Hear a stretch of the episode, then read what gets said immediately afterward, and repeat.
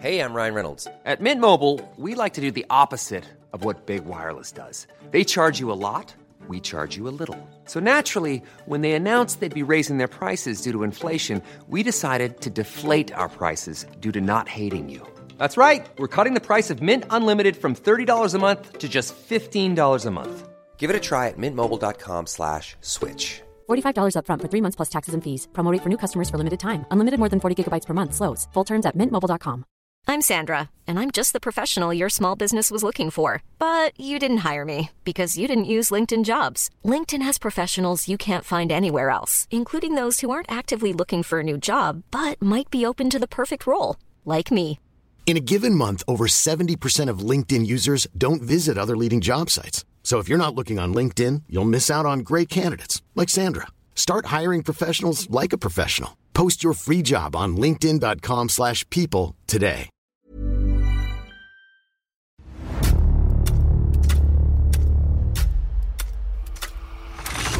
La nota roja en la prensa. Acontecimientos que conmocionaron a la sociedad. Esto es Archivos Secretos de la Policía.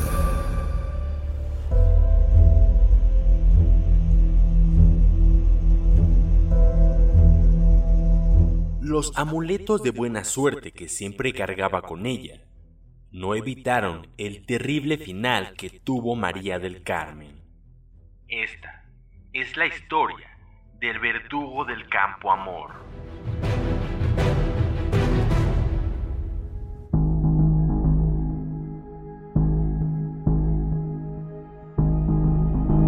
Extra, extra, una joven mujer fue asesinada en la orilla de un camellón atrás de la plaza de toros en cuatro caminos.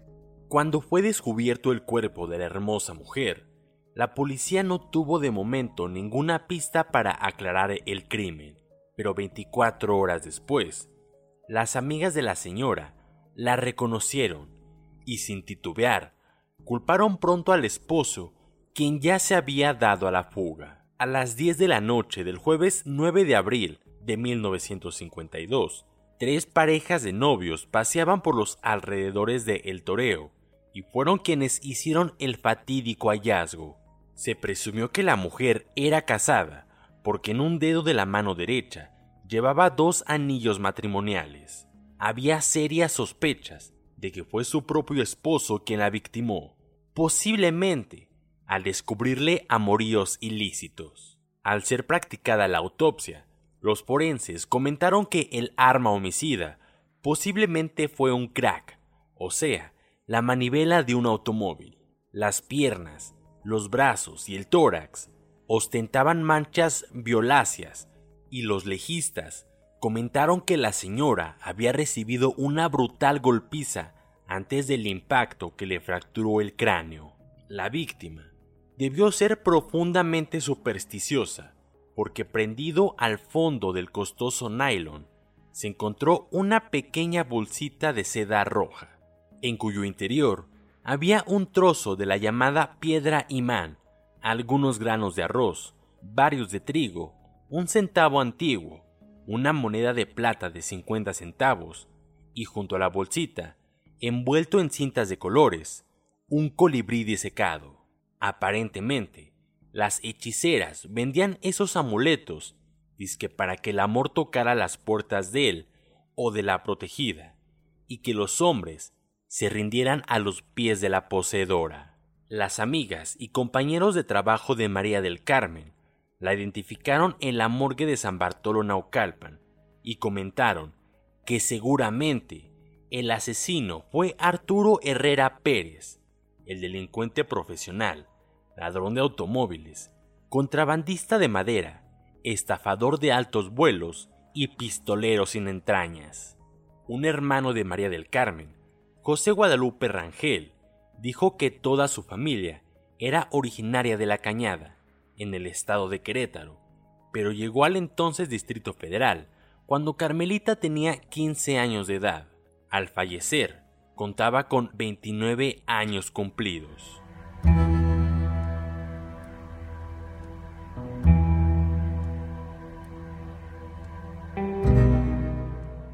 Se sabía entonces que Arturo Herrera Pérez era contrabandista de madera en el Estado de México y tenía antecedentes penales en el Distrito Federal por el robo de automóviles y asociación delictuosa con ampones. El sujeto siempre andaba armado y con frecuencia presumía de ser un buen tirador.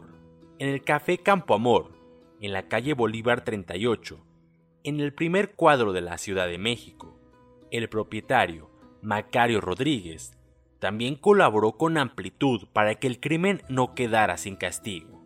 Que por cierto, el ladrón de automóviles también había estafado a las empleadas del café Campo Amor y a otras 200 personas al venderles cinco años de la tragedia unos terrenos que no eran suyos. El dueño de la cafetería, Macario Rodríguez, relató que aquel jueves 9 de abril no estaba en México, pero dejó en su lugar a su sobrino, quien le relató que como a las 6.30 de la tarde llegó el sujeto conocido como el Marino y comenzó a pelear con Carmelita.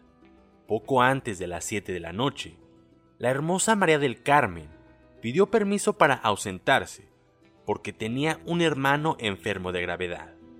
Seguramente, el despiadado delincuente la había amenazado con escandalizar en el céntrico Café Campo Amor y la llevó en su automóvil hasta las cercanías de la Plaza de Toros, el toreo, donde la sacrificó a golpes de manivela.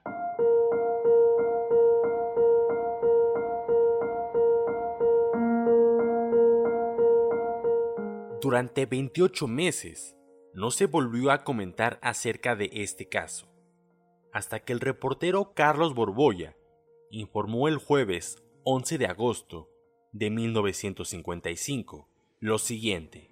Cuando ya todo mundo había olvidado su horrendo crimen, ayer a las 9 de la noche cayó en poder de la justicia Arturo Herrera Pérez, quien hacía dos años cuatro meses mató a su bella esposa.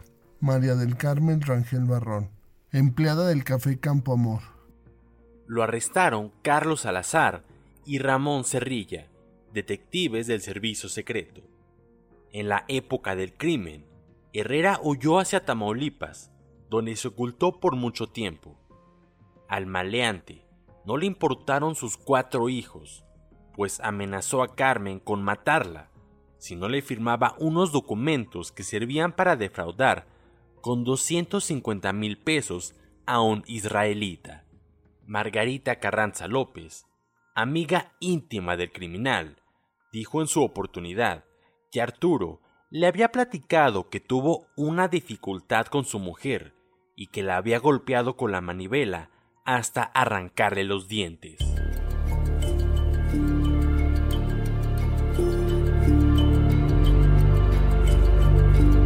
El desalmado individuo acusó a su socio, Benjamín Semar, de haber dado muerte a la guapa María del Carmen. Más tarde dijo que su esposa legítima era Margarita Carranza López, a quien había calificado como amiga personal, y que con Teresa Bazán tenía seis hijos. Según el arrestado por homicidio, Carmen lo engañaba con el torero Carlos Vera, conocido como Cañitas, en el año de 1944 y por ello dudaba que los niños fueran de él. Pero siempre me preocupé por ella, por sus familiares. No había razón para matarla. Carlos Borbolla le preguntó por qué se olvidó de enterarse sobre su muerte. Así es uno a veces. Horas más tarde, viéndose perdido por el halo de evidencias en su contra y no pudiendo explicar su inocencia, tras dos años y cuatro meses, el maleante terminó por declararse culpable de la muerte de su hermosa mujer, pero buscando salvarse de una sentencia prolongada, relató un novelón para concluir que la había victimado en defensa propia. Nadie podía creer la farsa del asesino, como en un principio. Tampoco nadie se imaginó cómo acabaría la vida de la mesera cuando se casó con Arturo. Según el embustero, la empleada lo amenazó con un revólver. Después hizo enfurecer al delincuente, asegurándole que lo abandonaría para unirse al torero Carlos Vera. En su confesión, no dejó de enlodar la memoria de María del Carmen, de quien supuestamente se había enamorado. Y nuevamente el asesino habló con la prensa, solo para decir que acusaría formalmente como asesino intelectual de la muerte de Carmelita a su socio en negocios, Benjamín Semag. Este dijo que tenía suficientes motivos para matarla, al negarse ella a firmar documentos que le permitieran arrebatarle a Arturo el dinero que tenían invertido con el citado israelita. Muchas personas me advirtieron que ella era liberal, y la dejé por un tiempo, pero volví para ayudarla económicamente. Nos casamos en 1947 bajo los nombres de Arturo Heredia y ella Carmen Barrón. Le puse casa en Doctor Balmi 79. Le presté dinero a su hermano José Guadalupe Rangel para que comprara un cabaret que estaba en Galeana y Magnolia, Colonia Guerrero. Y por cierto, el cuñado me robó todo el dinero y nada adquirió. Cada día teníamos menos dinero porque mis negocios fallaron. Por esos días regresó de España el torero Carlos Vera, Cañitas, lo cual me inquietó porque Carmen comenzó a llegar tarde a casa, después que yo inclusive. A pesar de que trabajaba en el café Campo Amor, alegaba que el dinero no le alcanzaba. José Guadalupe fue víctima de un atentado y Carmen me dijo que hiciera algo por él, quien estaba encamado en el Hospital Juárez, en la llamada sala de presos.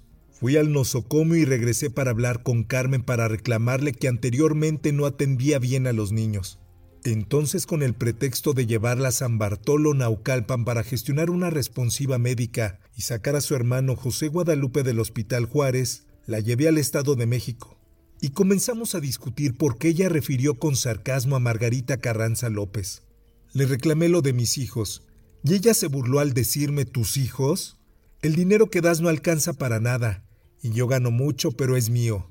Fue cuando me amenazó con una pistola de pequeño calibre. Frené instintivamente mientras ella abría la portezuela y busqué algo con qué defenderme. Encontrando la manivela, cuando ella me amagó, le tiré un golpe y ella cayó hacia el pavimento. Todavía me gritó que no la había matado y que el turno era de ella. E hizo ademán de disparar. Yo quise darle un golpe en el arma y parece que le di a ella. A pesar de sus mentiras, y falsas historias para pretender demostrar que de verdad mató en legítima defensa.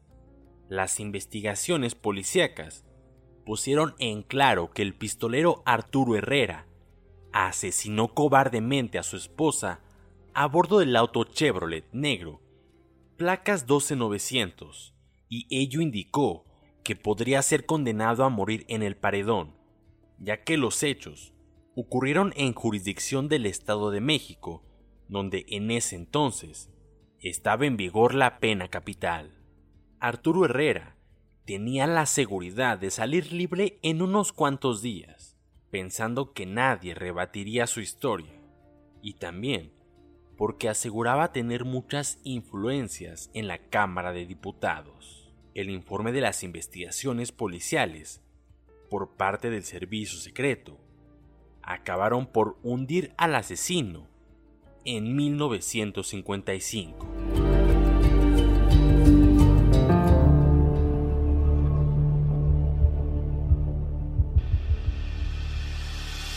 Puedes escuchar este y otros podcasts OM en Apple Podcast, Spotify, Google Podcast, Acast, Deezer, Amazon Music y seguir la conversación en la cuenta de Twitter arroba podcastom o al correo podcast arroba om.com.mx.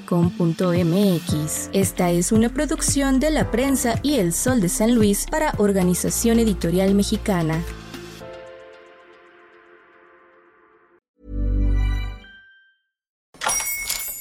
Hola, buenos días, mi pana. Buenos días, bienvenido a Sherwin Williams.